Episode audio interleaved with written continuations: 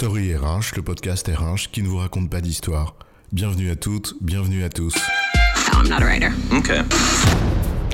Dans cet épisode, nous allons parler de coopération et des actions à mener pour la favoriser au sein d'une équipe. Collaborer. Collaborer pour être plus efficace, collaborer pour être plus créatif, collaborer pour être agile, pour faire preuve d'intelligence collective. Bref, collaborer est devenu une injonction péremptoire qui nous fait presque oublier que ce qu'on cherche, c'est pas à collaborer, mais c'est coopérer, c'est-à-dire à faire œuvre ensemble. Et surtout, ces injonctions nous présentent la collaboration et la coopération comme des moyens. Coopérer et tout ira mieux. Mais précisément, c'est la coopération le problème. Nous avons besoin de coopérer, mais nous ne savons pas le faire. Alors la vraie question n'est finalement pas pour quoi, mais comment coopérer. C'est quoi l'histoire? Si collaborer, c'est faire un effort ensemble, coopérer désigne le fait de réaliser une œuvre ensemble. Cela suppose donc non seulement de travailler ensemble, mais surtout dans une direction commune, pour un projet collectif, en d'autres termes, pour un bien commun. Et alors pour favoriser la coopération au sein de son équipe, il faut nécessairement porter ce projet collectif, c'est-à-dire comprendre la feuille de route stratégique, la partager avec son équipe, l'expliquer.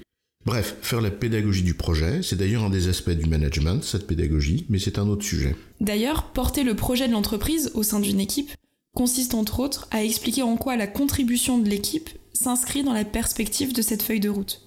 Et si elle ne s'y inscrit pas, peut-être est-ce parce que l'on se trompe de route. Et plutôt que de continuer de se perdre, peut-être vaut-il mieux s'arrêter un instant et retrouver son chemin. C'est vrai. Porter le projet ne consiste d'ailleurs pas uniquement à expliquer le projet. Une fois, au début de l'année. Porter un projet, c'est l'incarner au quotidien. Ça nécessite de faire le lien, très régulièrement, entre ce qui est fait au sein de l'équipe et le projet d'entreprise. Partager l'état d'avancement pour que collectivement nous sachions où nous en sommes, ce qui reste à faire et comment y contribuer. Tout à fait. Et ce que tu dis renvoie d'ailleurs au deuxième axe, définir un cadre de responsabilité clair et aligné sur le projet. Donnons un exemple concret et prenons la définition des objectifs individuels des membres de l'équipe. Porter le projet, ici, signifie finalement décliner la feuille de route en objectifs pour l'équipe, puis en objectifs pour chacun des membres de l'équipe, et s'assurer que ces objectifs soient alignés, c'est-à-dire cohérents, ce qui renvoie à la question de l'organisation du travail, mais c'est un autre sujet. Et il n'y a rien de pire que des objectifs contradictoires pour tuer dans l'œuf tout espoir de coopération. Imagine que tu sois en charge d'organiser un événement prospect avec des clients. Eh bien, si on t'a donné comme objectif uniquement le nombre de participants, mais pas d'objectif sur la finalité, c'est-à-dire convaincre les prospects, eh bien, à vouloir suivre l'objectif du nombre, tu risques fortement d'inviter des clients mécontents, et ces clients mécontents seront euh, certainement pas tes meilleurs ambassadeurs. Autant dire que cet objectif quantitatif ne favorise pas la coopération. Donner un cadre de responsabilité clair, c'est évidemment donner des objectifs individuels, bien sûr. Mais ça ne peut pas se limiter à cela. C'est aussi expliquer les marges de manœuvre, le degré de responsabilité, la zone d'autonomie de la personne.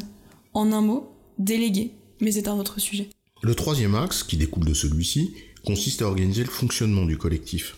Effectivement, c'est bien de donner un cadre de responsabilité à chacun et des objectifs individuels, mais il y a forcément des zones de recouvrement, des besoins de partage d'informations, des interdépendances des membres de l'équipe et de leurs activités.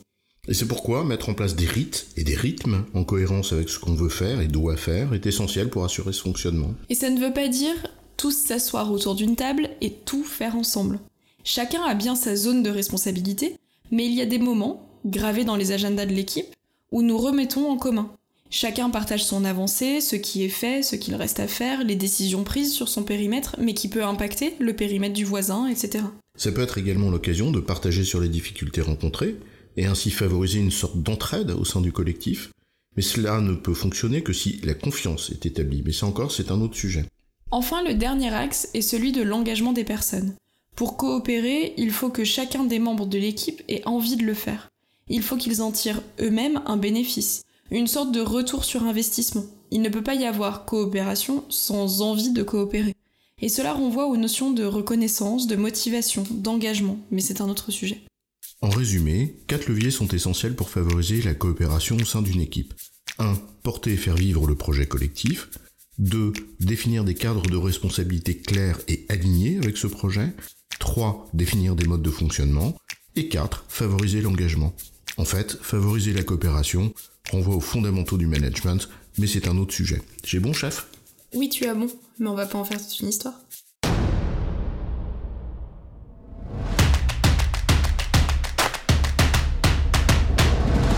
Story RH, le podcast RH qui ne vous raconte pas d'histoire. Retrouvez tous les épisodes sur storyrh.fr.